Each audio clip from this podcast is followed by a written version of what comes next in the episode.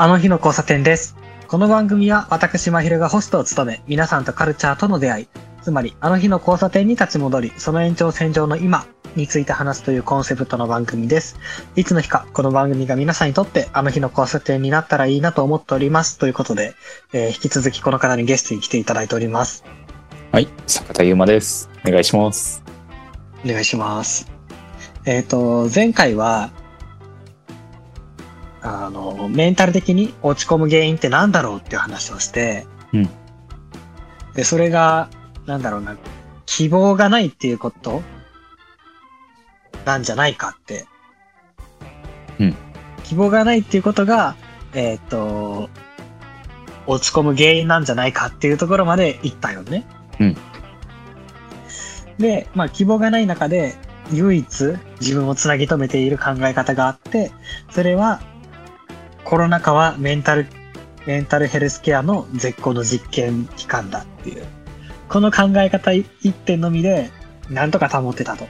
うんで、まあそんな中で一方で新しいって、うんそれがメンタルヘルスの問題は価値観や考え方の問題に変換できるっていうこと。うんこれが新しい考え方で、これが最近ちょっと分かってきたよね。うん。で、そう、こっからちょっとこのエピソードは脱線になるんやけど、だ脱線というか、この、ここの、今言ったメンタルヘルスの問題は価値観や考え方の問題に変換できるっていうところの、えっ、と、まあどういう思考の流れでここに至ったかっていうのが、今回のエピソードになります。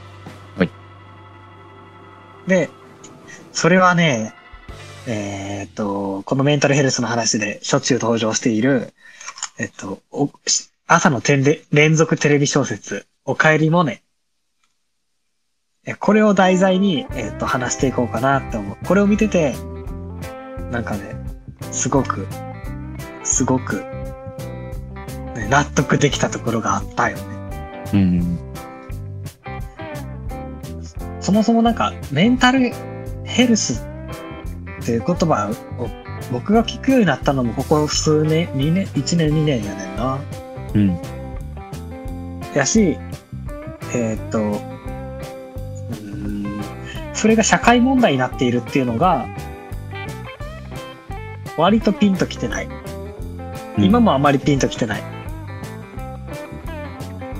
けど、ゆうまくん的にはどう？その、メンタルヘルスっていう言葉とかそういうことに関して、ピンときてるうん。いやーそうやな。俺も、その言葉自体を知ったっていうか、ちゃんと、まあ、ちゃんと意識して聞いたっていうのは、ほんまにここ数年っていうか、だ大学生活の授業内、講義内とかで、ちょっとうん耳にしたとかいうぐらいやから、そんなにピンとは来てないな。うんうんまあそうやんな。そう。で、まあ確かに、まあ、僕は今までずっと話してきたように、自分がメンタル的に落ち込むってことは、自分のメンタルヘルスっていうのは、えーっと、まあ、落ち込むってことはあったけど、それは個人の問題であって、なんで社会問題になるんだろうっていうのはずーっと不思議やったよね。うん。でもそれがさっき言ったみたいにメンタルヘルスの問題は価値観の問題に変換できるんだって分かった時になんかそれが社会問題なんだっていうのもなんとなく実感できた感じがしたから、まあ、多分そこにも多分向かっていくこのエピソードでおう。まあまあ順を追って順を追っていきますとえっとね「おかえりモネ」の第3話を見て僕はねこの今言ったことに気づいたよね。が分かったよね。気づいたというか分かったよね。うん5月19日放送の第3話。ちゃんとメモ残してるんですよ。そう。で、えーっとね、これも、ど、シャープ9とかシャープ10とかその辺で話したんやけど、うん。スペック主義とか、うん。まあエリート主義みたいなもの、うんそこからさ、まあ、そこで苦しみ、そこから脱却しつつあるみたいな話したの覚えてる？うん。そうそう。まあそこで新自由主義っていうのが出てきたやんか。うん。まあで、それが割とこの時代のスタンダード的な、スタンダードな考え方というか、うん何者にでもなれるし、うん何者にもでもなれるし、何でもできるというか、まあ、そういう意味で自由？うん。なんやけど、それだけ自由な分、うまくいかなかった時は、すべて自己責任っていう。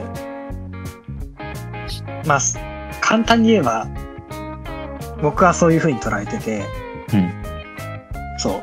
で、その新自由主義時代の、風潮的みたいなのがあるとするならば、えっ、と、何者かにならないといけないとか、何かを成し遂げななければならないっていう、なんかね、脅迫観念的ななんか、それこそ成果主義とかスペック主義みたいなものっていうのが、なんかみんなのなんか心の中にあるんじゃないかなと思ってるよね。なんかみんななんか、なんかにならないといけない。なんか成し遂げなきゃならないって、いや、思わされてるというか、うん。気がするんやけど、僕はこれはある。うん。誘惑的にはどう？うん。何かを成し遂げなければならない。うん、どうなの？全然考えたことない。ああ、そうなんか。なんかこの先この先、働いてとか仕事して、うん。何者かになったりとか、うん。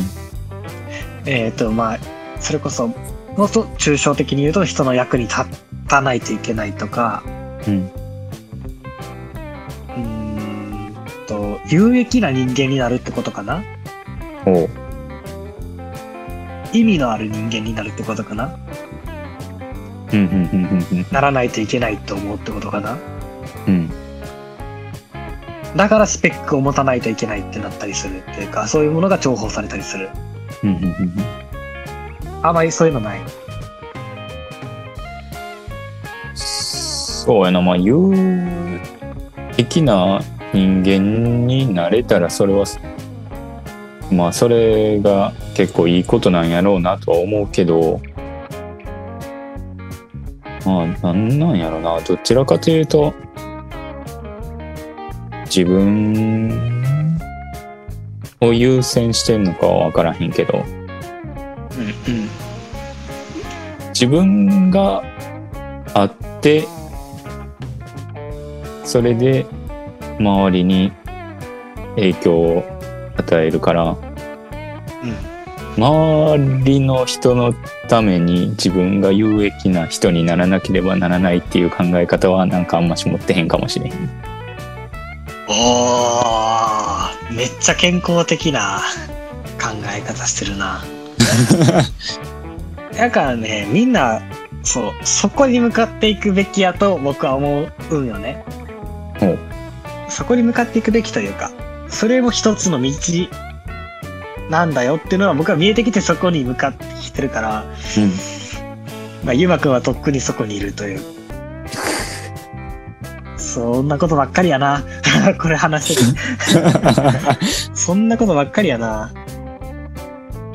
いや、すでになんか、悩む前にそこにいるから、悩まなくていい、いいよね、多分、ゆうまくん。あそうなのかな。そう。だから、多分、大体聞いたことがうん。交わされていくんよ。でもなんか何も考えてない、んななんていうかな、のほほんと生きてるというよりかは、うん、なんかそんな悩まなくてもいい、めっちゃ健康的な、うんめっちゃ理理想的、理想理勝手に理想化されるの嫌やろうけど、うんなんか割と健康的な考え方してる、いろんな、いろんなと観点で。ああ、うんへえ。てか僕がなんか悩んでやっとこう思えるようになったっていうところにいつもいるからさ。うん、そこは羨ましいなと思うわ。そう。で、まあ僕は割とこういうの感じてんねんな。その、な、感じてるし、何者かになら、なりなければならないとか、何かを成し遂げなければならないっていうのを、昔、高校の時とかもより強く感じてた。うんと脅迫観念みたいなのがあった。うん。今は、まあ、なりたいなっていうのはあるけど、ならなきゃなっていうのはちょっとなくなってきてる。うん。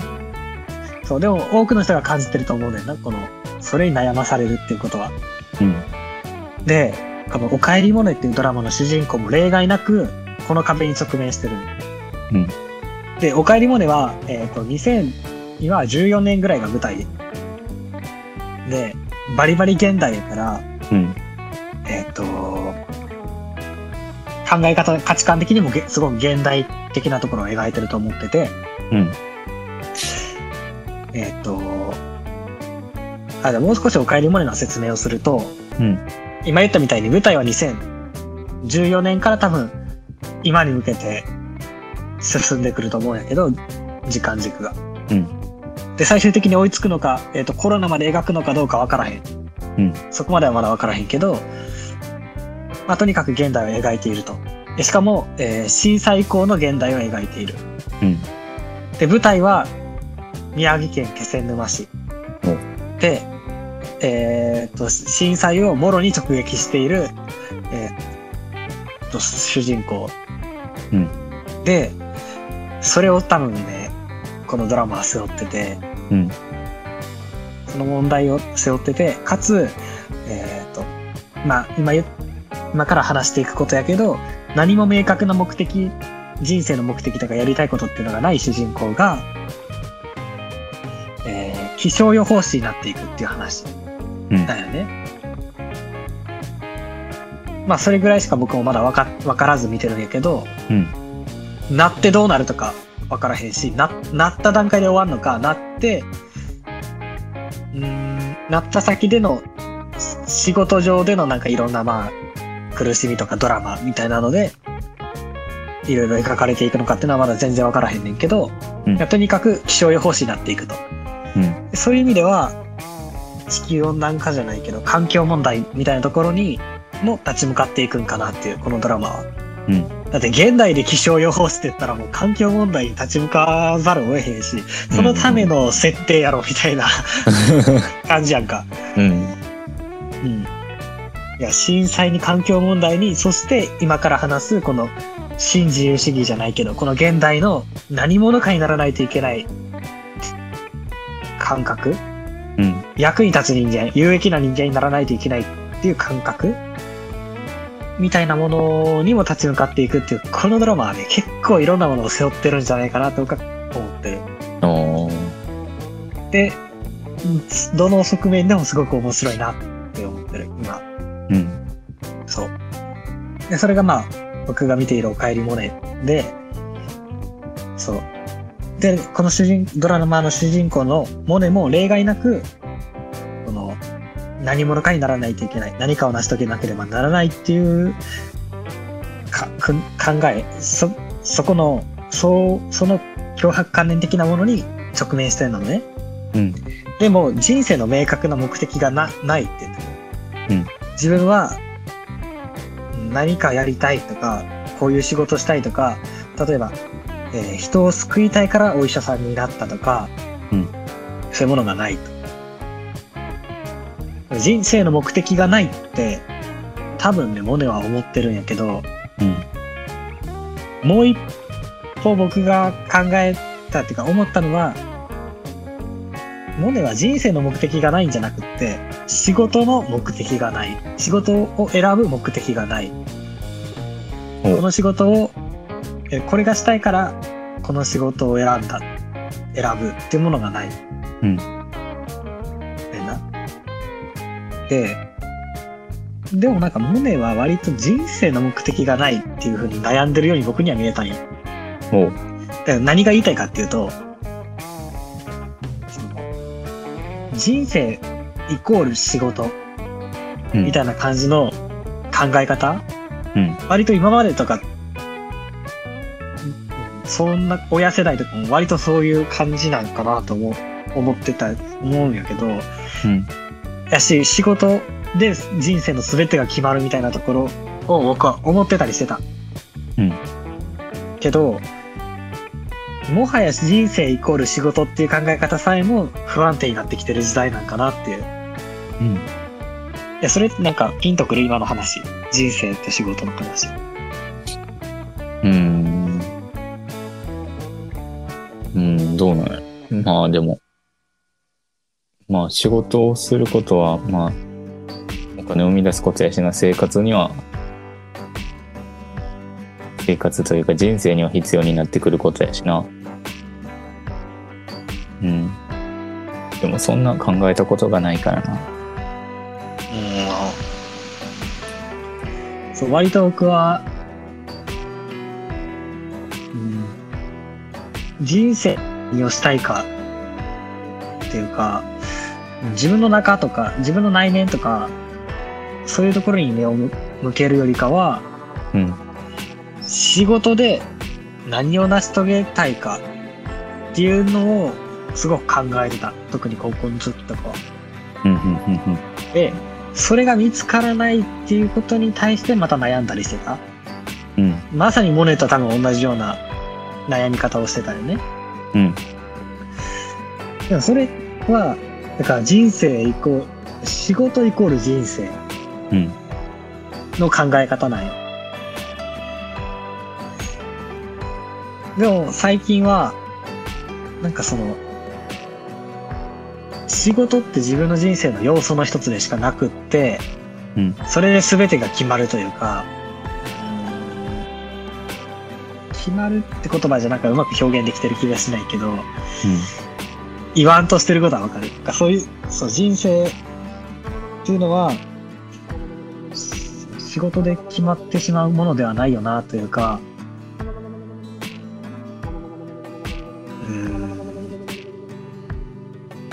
そう、一つの要素でしかないんだよな、っていうふうに思い始めてる。うん。そうそう。まあ、もう少しちょっとこのエピソードを通して、もう少しちょっと、もう少しちょっとね、言いたいことに迫れたらいいんやけど、うん。とりあえず進めていくわ。うん。そう。で、今話してる第3話、おかえりモネの第3話で、その自分のアイデンティティの不安定さ、モネが自分のアイデンティティの不安定さと、それによる不安、焦燥感に苛まれたりするんよね。うん。だからさっき言ったみたいに目的がないと。で、え今は高校を卒業して森林、森林組合っていうところに勤めてると。うんで、森林組合に勤めてるんやけど、それはなぜ森林組合に勤めてるかっていうと、とりあえず家を出たかったから、家を出て行けるところっていうのが森林組合のところやったんよモネの情、なんか、関係、何？人間関係とかで。うん。だから、そこに来たい理由っていうのがなないのね。で、ここに目的がないけど、じゃあ他にやりたいことがあるかって言ったら他にやりたいこともない。うん。うん。それで悩んでるんよね、モネは。うんで、えっ、と、森林組合やから、割と、ろ、木をモチーフにいろんな話が展開されたりするんやけど、うん。その一つに、えーっと、すごく立派な木があったとする。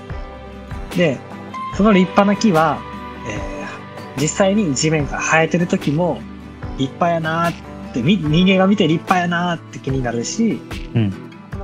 えーっと、すごく尊厳とか威厳を感じるし、癒されたりもするし、勇気づけられたりもするっていう効果、あるやんか、木を見て。うん。で、一方で、それが切り倒された後でも加工されて、役に立つ。うん生きている時も、死んでいる時も役に立つ。うんっていう木を目の当たりにして、モネは、そう、さっき言ったみたいに、自分は、誰かの役に立ちたいけど、どうやったら役に立てるかわからへんし、木は生きていても死んでいてもや人の役に立っているのに、自分はどうなんやろうか。人の役に立ちたいけど、どうもそうなれないし、どうやって役に立ったらいいかわからないし、っていうのに悩むよね。うん。それに対して森林組合の、まあ、お偉いさんみたいな人が、つまりモネが住んでい、えっ、と、住まわせてもらっている森林組合の代表みたいな人が、うんえっ、と、自分は60年、70年生きてきたから、それを通して分かったことがあるんやけど、役に立た立たなくていいっていうんよ。うん。このドラマはね、第3話にして大人の答えを示すんよね、ここで。悩める若者に役に立たなくていいって示すんよ。で、えっ、と、役に立たないと立たないとって考えてるモネからしたら、役に立たなくていいっていうセリフは、割となんやろ、呪いを解放してくれるような、うん言葉として結構強力やと思うんやけど、うん。まあ、それに納得するかせえへんかっていうのは、モネの性格にはよるけどな。十分強力な言葉やと思うの。うん。だけど、森林組合のお偉いさんは、まだ言葉を続けるのね。うん。で、なんて言うかっていうと、あ、これ正確なセリフじゃないけど、こんな感じのこと言ったってことね。うん。これは数十年かけて導き出した答えだから、今から頑張らなきゃいけないモネに、モネに言っても仕方がないんだけどねって言うんよ。うん。で、そのセリフで僕ちょっと泣きそうになっちゃって、おう。っていうのはな、なんでかっていうと、まあ、きっとここにはたどり着くんだろうけど、うん。ゴールは、ゴールはここというか、うんきっとここにはたどり着くよっていうのは見せてあげるんやけど、うん。でも見せられたとしてもさ、パッと納得できひんやんか。うん。で、なんかそれを咎める感じもしないし、言ったから納得してくださいっていう感じでもないし、うん。えっ、と、いずれはここにたどり着くんだよっていうのを見せてあげる感じっていうのが、うん。めっちゃよくって、しかも、ないろ今からいろいろぶち当たって、ここにたどり着くっていうことも、えっ、と、森林組合のお偉いさんは分かってて言ってる。で、それが、うん、な、なんでいいんかなって考えたら、今、今までモネは、えっ、と、人に役に立つっていうのが生きがいであり、それ、立たないといけないって思ってた。うんつまり、その道にしか自分の未来はないというか、そこを、それを見つけることが自分の人生なんだって思ってた。うん。役にた、自分が役に立てる道うん。を見つけることが自分の人生なんだと多分思ってた。うんでもそれがないことで悩んでた。でもその一本しかなかったモネの将来の、将来像っていうのに対して森林組合のお偉いさんはもう一歩引いた目線を教えてくれるのよ。だから役に立たなくてもいいっていう目線を教えてくれるのよ。うん。だから役に立たないといけないと思ってた一本線から、まあ二本線になるわけね。うん。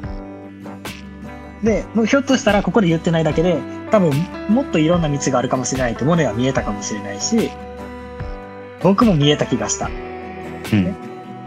で、その一歩、一本しかないと思ってたけど、ちょっとだけ、ちょっとだけ後ろに下げてあげたら、そう、分かれ道から、ちょっとだけ進んで一本しか見えなくなってるけど、分かれ道の交差点まで戻してくれてる感じがしたよ。この森林組合の俺お偉いさんっていうのは。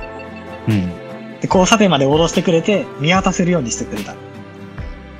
で、そこまで連れて行ってくれた上で、じゃあモネはどうするっていう問いかけをしてくれる感じやったよね。うん。うん。だから、役に立たなくてもいいっていう道に進みなさいとも言われないし、うん役に立たないといけないっていう道にも進みなさいって言われないし、うん。いろ、いろんな可能性を示してくれた上で、さあどうするって言ってくれた問いかけが、まさに自分がここ数ヶ月で、何自分でやってきたこととすごく近いものがあって、オーバーラップしたというか、うん。自分でやっと、何いろん、いろんな分かれ道があるんだっていうところに行けたから、うん。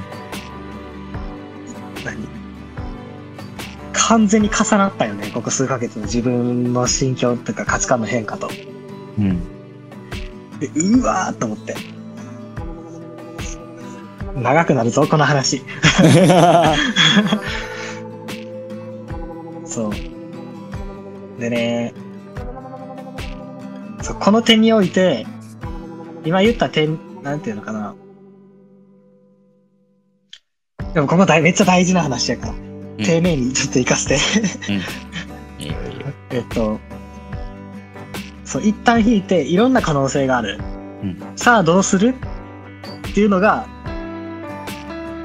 すっごい大事だと思ってて、うんその点において、おかえりモネの主人主題歌であるバンプオブチキンっていうの七色っていう曲。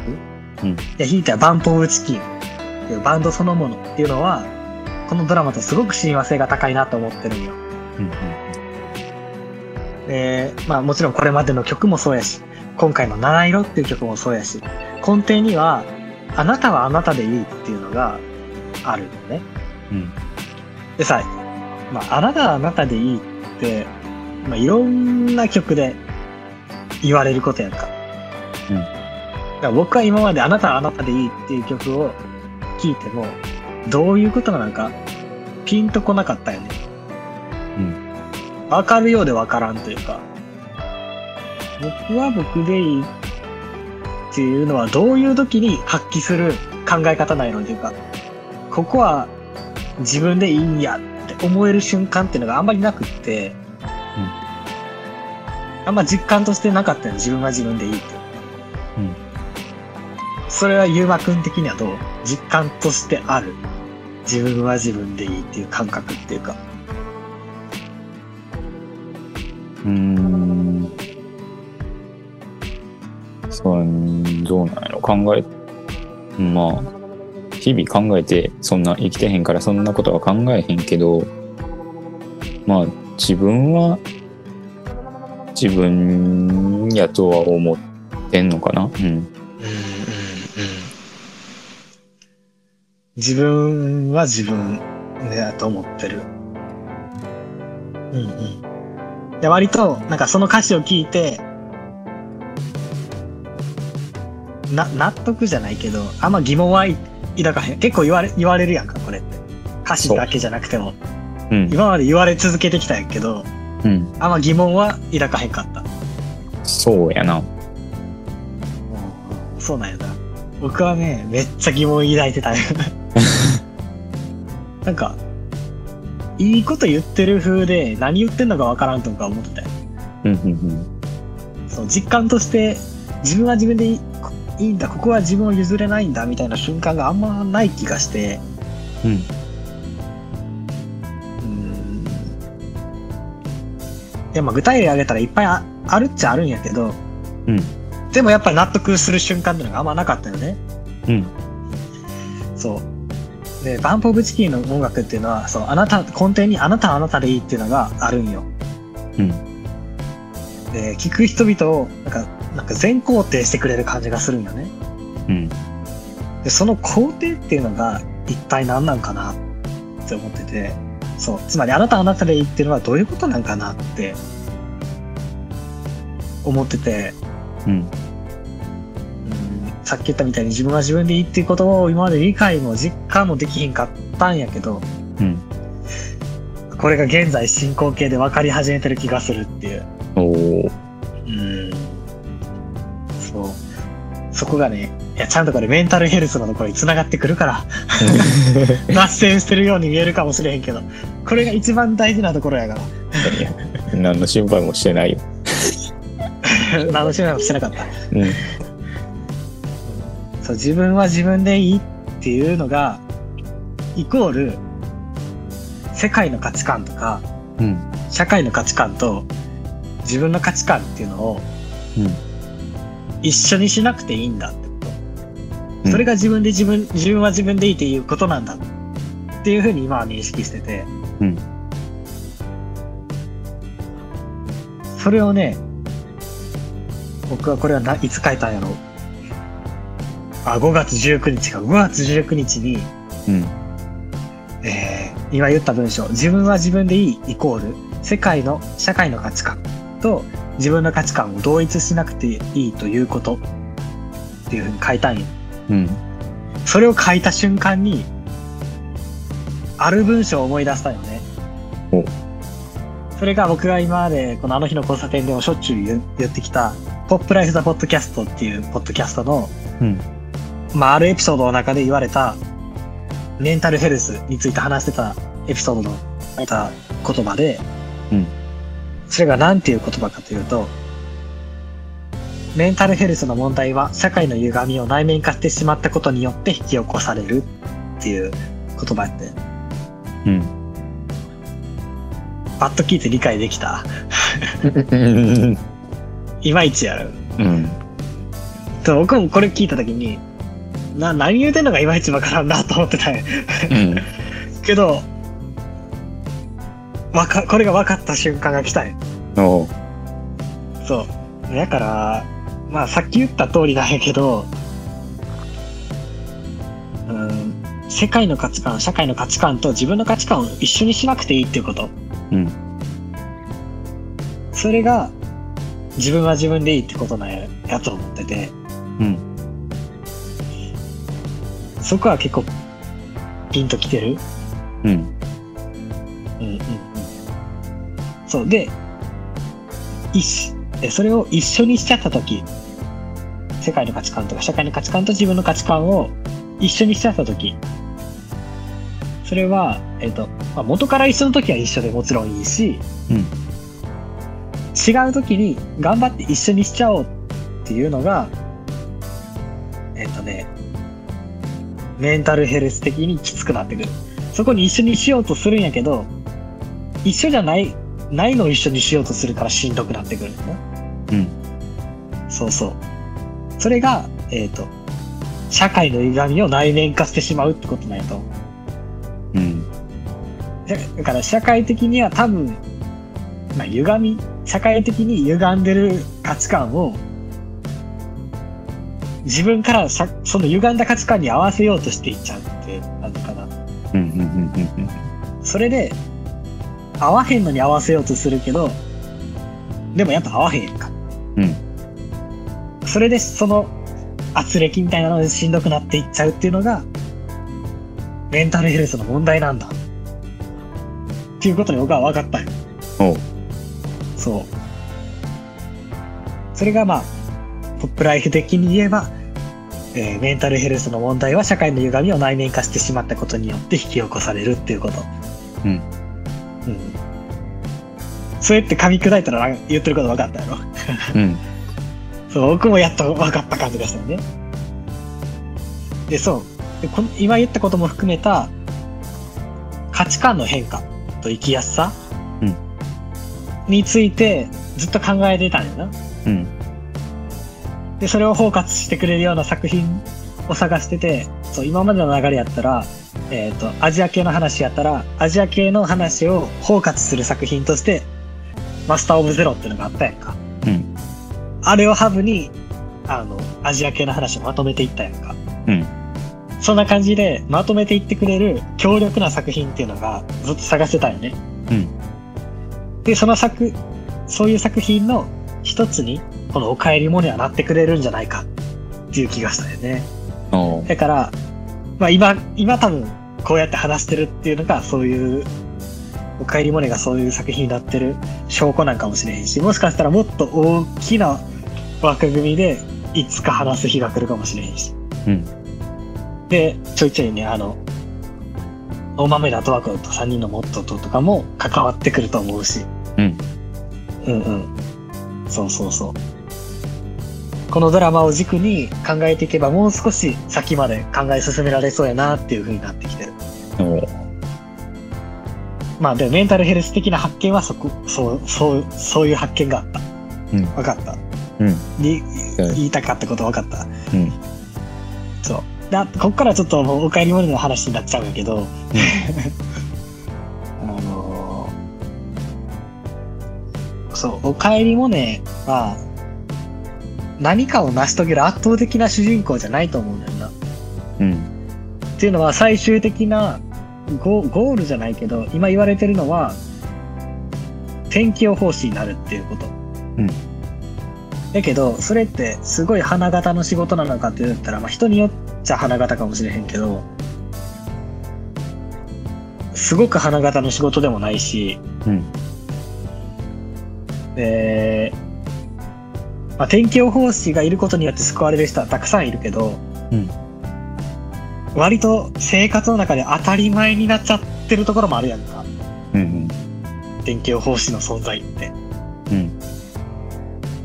うん、だから圧倒的な主人公感ないやんか。そうな。そう。それもわざとなす、うん、選択なんかなと思ってて。うん。一つは、だから仕事イコール人生じゃないっていうこと。うん。そう、それ一つが、その人の語られるべき物語じゃないというか。うん。それは、も仕事はその人の人生の一つの要素でしかないっていうことを表してるような気もするし、うん。あそうそこを描くためにわざと圧倒的な主人公じゃない、圧倒的な主人公じゃないっていうのをこんな言って、天気予報士さんに失礼かもしれんけど、ああえて、あえてな、うん。逆逆にだって圧倒的な主人公の方がこの世に少ないよ。うん。そうそう。やし、何かを成し遂げるわけでもない、うんあえてこんな言い。方するで。圧倒的な主人公でもなく、何かを成し遂げるわけでもない、ありふれた人に焦点が当たってるんじゃない。かと思ってて。うん。まあ、朝ドラで言えば半分青い。とかもそんな感じはしたけど。うん。うん。まあ、多分、ゆうまくんは見てない。から。半分青い。は見てたで。あ、見てた、うんあれもなんか、どや、どやったな、今。どや、どやったな、今。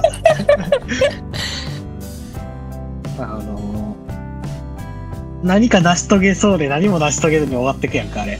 そうやな。全員、うん。全員、律とか、スズメとか、特に律とかはなんか成し遂げそうで成し遂げずに終わってくし、うん。スズメもそうやけど。うんまさにこういうところを描こうとしてるんかなっていう気がしてて、そう、何かを成し遂げるわけではない、ありふれた人に焦点が当たる。うんでそしてモネはこのドラマの主人、主このドラマの主人公ではあるけど、この世界の主人公ではない。うん。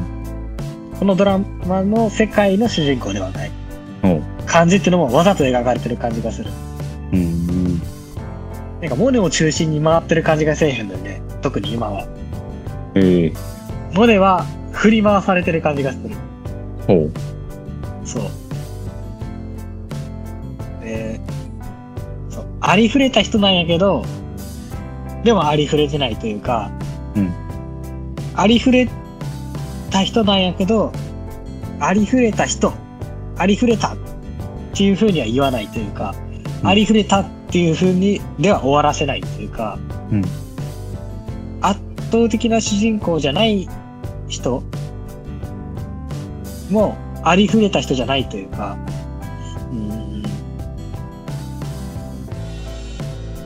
圧倒的な人生、圧倒的な語られるべき、電気を残すべき人生を送らなかった人っていうのをうん。敗北者にしないというか、うん。そういう物語になっていくんじゃないかっていうのは僕は思ってるし、うん。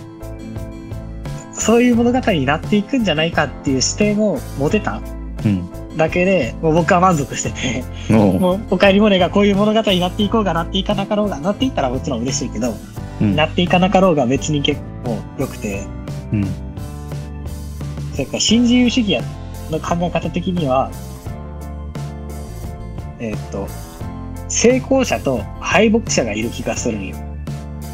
おう。で、夢を持って、それはみんながすごいねって言えるような夢うんを持って、そこに突き進み、それを実現した人が成功者であり、うん。誰でもできるような仕事をし、えっ、と、人から褒められるようなことを成し遂げないというか、うんそういう人を敗北者にしてる感じがしていて、今の世の中ってそんな感じがしていて、うんでそういう側面もある。すべてがそうとは言い切らんけど、さすがに。そういう側面もあると思ってて、うん。それをね、いやいやちょっと待てよと。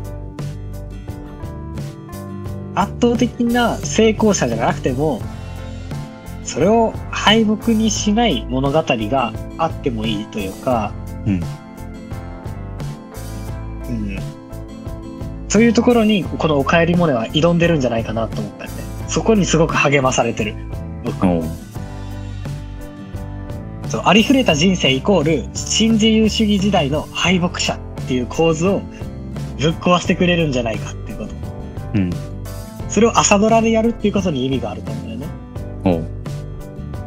ある意味の、なんか、人生のロールモデルじゃないけど、みたいなのを提示する一つでもあるやんか。あれって。これがすいい人生なんだよ、みたいな。その中でこういうことやってくれるっていうのは、すごく僕は期待してる。うん。そう。まあ、おかえりモネを見て、その、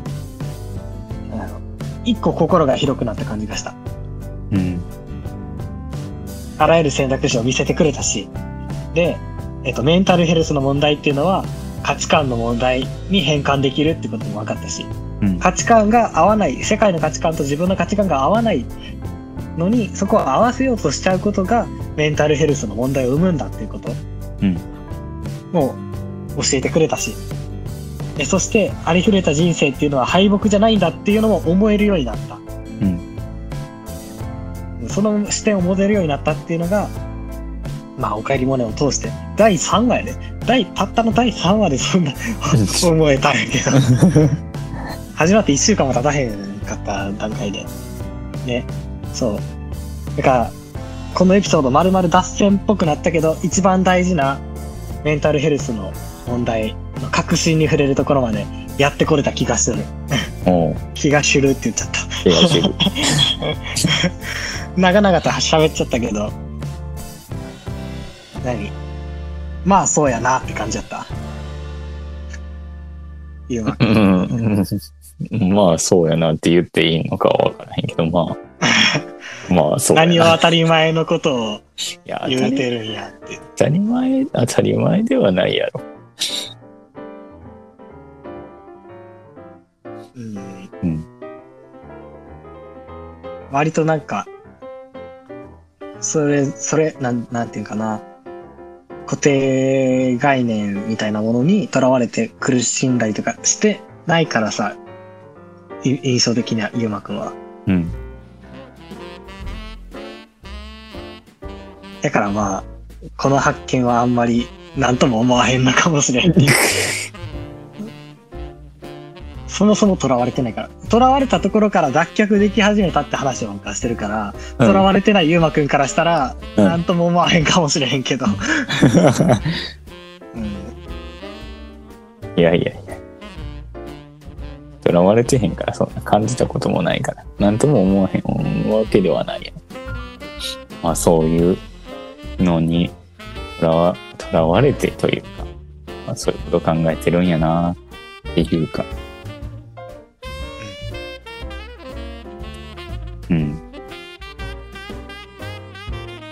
いうこと考えてる人もいるんやなってことを感じ。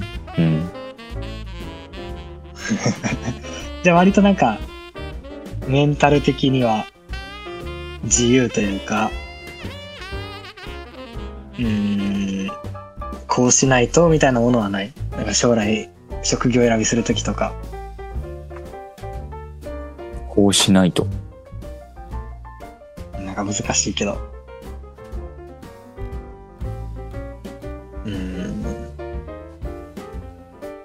あんまなんかにとらわれてる感じはないんや。そうやな。例えば、うーん。まあこれもね、収録的にはもうすでに収録してるけど、うん配信的には後になっちゃうエピソードの、うんえっと、あったかもしれない人生みたいな話をしたよね。うん。そこで、そこはね、いつかちょっとやり直したいぐらいちょっと後悔、もっとうまく話した気がするって思ってるから、いつかやり直そうと思ってるんやけど、うん。まあ、そこにもつながってくる、えーっと、まあなんかいろんな選択をするときにさ、うん選択して、うん、ほんまにこの道で良かったんかなって悩んだりとか不安になったりとかすることもあんまりない。いや、それはあるんじゃない？うんうんうん。それはじゃあ、なんで不安にな、なる？なんで不安になる？うんまあでも、どうなんやろな。なんで不安になる？うーん。む難しいな。どいや、なん、か、どうん。こうありたいっていうのがあるから、それが達成できてないんじゃないかなっていう不安なんかなと僕は思う思うよな。ほうほうほうほう。自分の中では、明確に言葉にはできないかったりとか、例えば仕事選びとのするときに、例えばこの職業に就きたいとか言えないけど、うん。言えないけど、でも自分が、例えば A という仕事を選んだときに、その自分の気持ちを満たせる気がしないというか、うん。そういう不安から来るんかなとは思うけど、これでいいんかなってね、今。うーん。まあでも、やとしたら、ら、うん。うんうん。やとしたら、こうありたいっていうのを持ってるっていうことになるやんか。うん。うんうんうんうんうんうんもし何にもとらわれてないんやったら、そうも思わへんはずやねんな。めっちゃそこ、ゆうまくんの価値観を探るヒントになるんじゃう？あでもなんか、なんか持ってんのかな。でもどっちにしたって、自分の性格からしたら、まあ、どんな選択をしたって絶対に思うと思うよな。ああ、まあ、あれか。あの、人の家の芝は青いじゃないけど。うん。ちょっと、ちょっと違う。ど どうなんやろ。うん。まあ、そういうことなんかな。うん。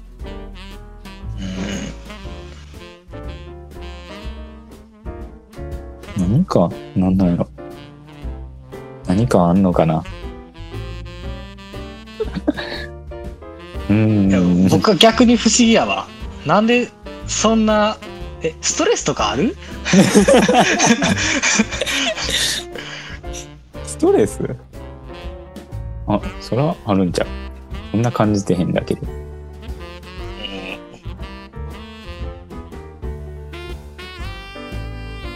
羨ましいとは思わへんけど、うん。なんか、すごい、得やなぁと思う。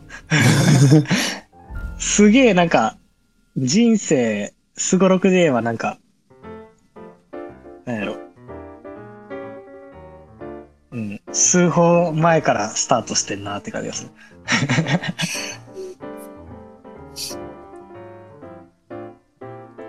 うん、そうなんかな。うん。だって、僕が必死こいてそこにたどり着いてんねんから。いやいや、もしかしたら、うんもしかしたらこれからどん底に落ちていくかもしれへんしな。いや、まあ、それは考えてもしゃあないけどさ。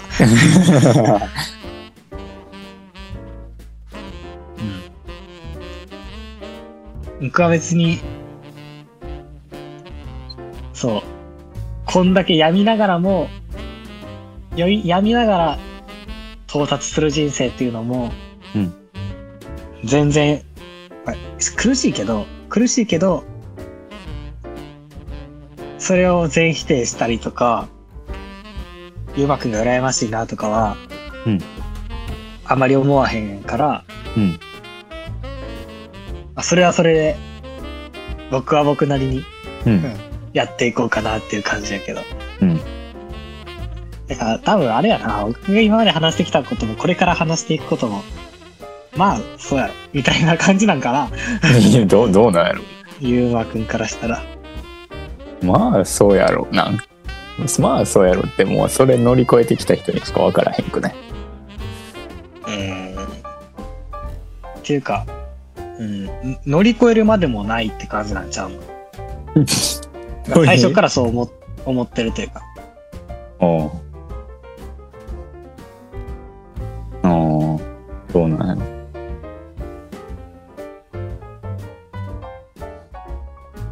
まあまあまあまあ。いや、でも、ゆうまくんのあれ、なんか、うん、価値観じゃないけど、がまだまだつかめへんね。なんか全然つかめへんな。ちょっと僕の力じゃ無理なんだな。いや、もう。そう、なんか、なんか言いたいことある人がいたら連絡ください。ハッシュタグつけてつぶやくか。そう、ゆうまくんの価値観がちょっとつかめへん。それか入ってきて話してください。ゆうまくんと。あまあでも時間かけてまたね。うん。そんな声があったらあったで嬉しいし。うん。まだね、探っていくか。俺も、俺も嬉しいし。うん。そう。てか、まあ、今回お帰りモネの話がっつりしちゃったけど、うん。メンタルのところまで持ってこれたし、一番言いたいところは、割と説明できた感じがした。おうあったかもしれない人生の話よりよっぽどうまくできた 気がする。よかったよかっどんだけ、どんだけ否定すんねんってた。感じ。ほんまに。この後、いずれ聞いてもらう回になるのにな。そう。が、最後にもう一回まとめると、うん。えっと、そのメンタルの、メンタル的な落ち込み、メンタルヘルスの問題っていうのは、世界の価値観とか、社会の価値観と、自分の価値観を、が、え世界、世界の価値観と社会の価値観が一緒じゃ、えすごく言葉ミスったな。最後のまとめやのに。そうメンタルヘルスの問題とか、その、問題とか気分的に落ち込むことっていうのは、世界とか社会の価値観と自分の価値観が違うときに無理やり一緒にしちゃおうってするとき、無理やり一緒にしちゃおうって、一緒にしちゃおうってすることうん。それによって生まれちゃう苦しみとか、一緒にならへんのに一緒にしようとするところから生まれてくる苦しみなんやなっていうのが、うん。やっと分かった。な、何が苦しいのか分からんかったけど、やっと分かったって感じ。おうそうそうそう。それを踏まえて、これ以降のエピソードは、また、展開していこうかなと思うので、まあ、引き続き、き、えー聞いていただけたら嬉しいですし、まあ、これについて思うことがあれば、ハッシュタグなり、DM なりで、コメントしてくれたらめちゃくちゃ嬉しいです。嬉しいな。今回のメンタルヘルスの話は短いエピソードの連続にしようって言ってたのに、いつも通りの時間になっちゃった。なってしまいました。チーン。頑張ってください。はい。編集頑張ります。じゃあ今回のエピソードはここまでということでいいかな？はい。はい。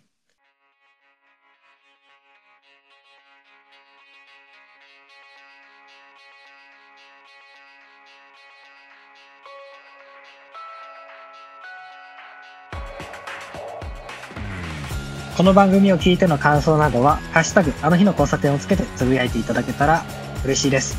また、たくさんの方とお話ししたいなと考えていますので、えー少しでも興味があれば、ま昼の深夜のツイッターアカウントもしくは、えーあの日の交差点番組ツイッターアカウントにご連絡ください。えーどちらも概要欄に貼っておきます。それではまた次回お会いしましょう。まひるでした。